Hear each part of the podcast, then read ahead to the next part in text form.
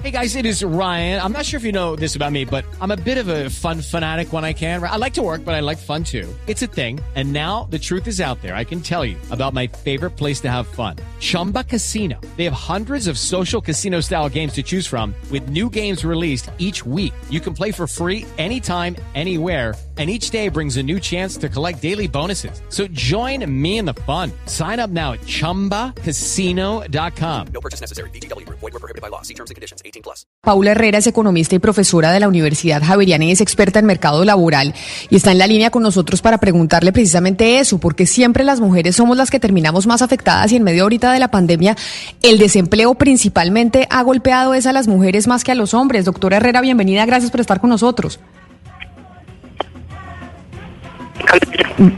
¿Doctora Herrera? Sí, no. No te creo que tengo problemas de comunicación porque la doctora Herrera debe estar en un en un celular tal vez y por eso eh, por eso la, la comunicación está un poco compleja. ¿Usted me escucha? Yo te escucho.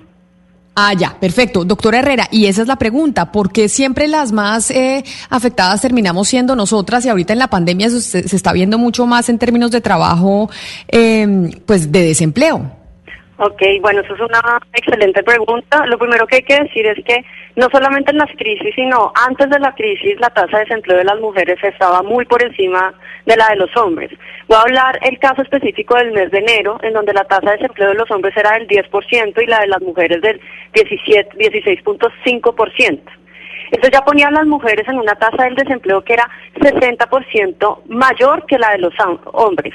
Hablo del caso de enero porque febrero es un mes en donde usualmente las tasas de desempleo, tanto de hombres como mujeres, aumentan y la brecha se incrementa, eh, la brecha de género se incrementa muchísimo. Entonces, lo que tenemos que entender es que esta crisis comenzó ya con una brecha de género en términos del desempleo muy grande y en comparación con otros países internacionalmente Colombia ocupa el, uno de los lugares menos honrosos en términos de desempleo femenino.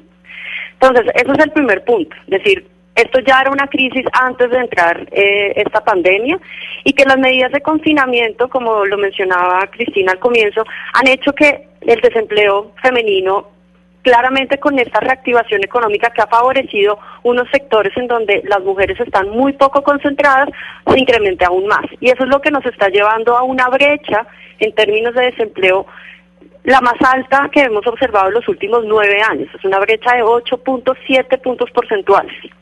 Y si tú miras las tasas de desempleo, aquí hay algo que es muy interesante y es los hombres al, al mes de junio tienen una tasa de desempleo del 16%. Entonces, otra vez recuerdo, en enero, antes de comenzar esta crisis, la tasa de desempleo de las mujeres ya era del 16.5%.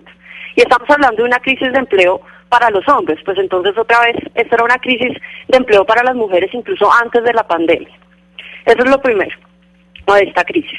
Lo segundo que tenemos que entender es que las mujeres, cuando van a salir a buscar trabajo, y ya es difícil, es decir, nosotros tenemos una participación laboral femenina muy por debajo de la de los hombres, esto hay que entenderlo, es decir, las personas toman la decisión de si salen a participar o no en el mercado laboral. Una vez toman la decisión de si participan o no, es que pueden emplearse. Entonces la tasa de participación laboral de, las mujeres es muy baja, es del 50%, alrededor del 50% eh, comparada con la de los hombres que alrededor ha sido del 70%. Claro, la crisis nos ha llevado a unas tasas de participación muy bajas, sobre todo porque en el momento de confinamiento salir a buscar trabajo no tenía mucho sentido ni para hombres ni para mujeres en, el caso de confinamiento. Entonces, si la tasa de participación laboral de las mujeres es muy baja, esto se ha estudiado y ya sabemos por qué las mujeres no participan, muchos de ellas, y es porque tienen una carga de trabajo doméstico no remunerado muy alta. Es decir, todas estas tareas de estar al interior del hogar, eh, encargándose de los niños o encargándose de los, del adulto mayor, encargándose de la producción de alimentos al interior del hogar. Y esas cargas suponen una barrera muy fuerte para las mujeres para salir a participar. Profesora Herrera, precisamente sobre la economía del cuidado era sobre lo que le iba a preguntar y usted se me adelanta un poquito para que le expliquemos a la gente la importancia de la economía del cuidado y cómo inciden estas cifras que estamos viendo. Es decir, porque eh, de muchas maneras ayuda a profundizar esa brecha entre hombres y mujeres. Claro, entonces cuando hablamos de economía del cuidado son todas estas labores que se hacen para cuidar la vida, la vida del ser humano, ¿verdad? Entonces nosotros queremos que las poblaciones se reproduzcan y para eso necesitamos que las mujeres o los hombres se reproduzcan y tengamos niños y los niños hay que cuidarlos y los niños demandan mucho cuidado, sobre todo en edades tempranas. Y en esas edades tempranas esa mayor carga del cuidado usualmente está en los hombros de las mujeres y en menor medida de los hombres. Entonces, cuando hablamos de estas cargas de cuidado, en Colombia desde hace un tiempo se hace una encuesta, que es la encuesta del uso del tiempo, que nos logra medir muy bien cuántas horas las mujeres dedican a estas labores de cuidado y cuántas horas dedican los hombres diarias a estas labores de cuidado. Y cuando vamos a ver estos datos, eh, son chocantes porque las mujeres dedican siete horas a las labores de cuidado mientras que los hombres dedican siete, tres horas. Sí. Es decir, que, o, o si quieren, por cada hora de cuidado que el hombre realiza, la mujer realiza tres veces más horas de cuidado.